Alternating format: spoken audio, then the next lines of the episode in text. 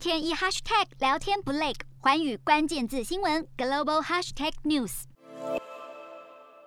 就在十二月二号美东时间，在联合国，我们看到了由中国大陆还有国际奥林匹克委员会共同的提案，希望在这一次的冬季北京奥运的期间呢，所有世界的国家都可以停火，以纪念奥运这个爱好和平、推广和平的精神。奥运其实当时就是在古希腊城邦国家之间的一个和平的运动会，所以不管这些城邦国家是不是在交战当中，可是呢，只要是奥运会的举行，这些交战国家都会停下战争，让他们的士兵、家人、朋友等等的可以去参加比赛或者是观赏比赛。所以这样的精神一直延续到现在。我们确实看到，包括像中国大陆或者是挪威等等的，多多少少都有些国家提出了类似的决议。也在联合国得到了通过，我觉得这是可喜可贺的事情。至少奥运它的精神是和平，它不只是展现运动家的精神，还有力与美。我觉得如果这样的一个说法，这样的一个看法可以广为推广到世界的话，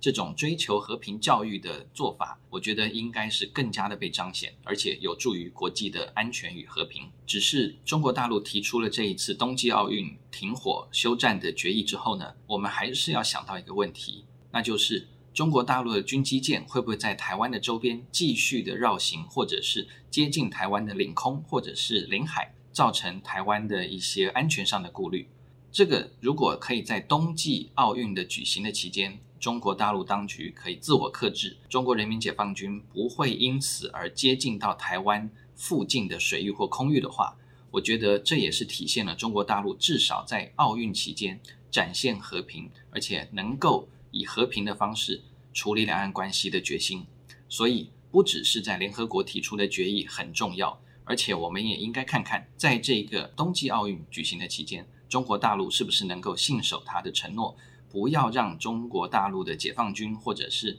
公务船舰接近台湾的空域或水域，让两岸关系可以稍微有一点点休息和缓的迹象。同时，台湾这边也应该有些正面的表示。除了让选手可以赴中国大陆参加冬季奥运之外，我们看到了，也就在十二月准备要举行的海峡论坛。呃，中国大陆其实这是一个属于比较三大论坛，但是是比较民间文化经贸交流的一个论坛。民进党政府已经说了，很多的中央政府所属的机关人员都不可以参加，而且呢，包括一些民间政党想要参加的，也都受到了技术性的警告。我觉得。既然是两岸民间的活动，虽然说背后一定有官方的影子在，如果两岸事事都这样子提防着对方，而不敞开心胸、开大门走大路，跟对方交往，但是心存提醒，我觉得这样已经很够了。就在这样的一个情况之下呢，两岸才能够进一步的交流、相互体谅。如果连这样的一种论坛，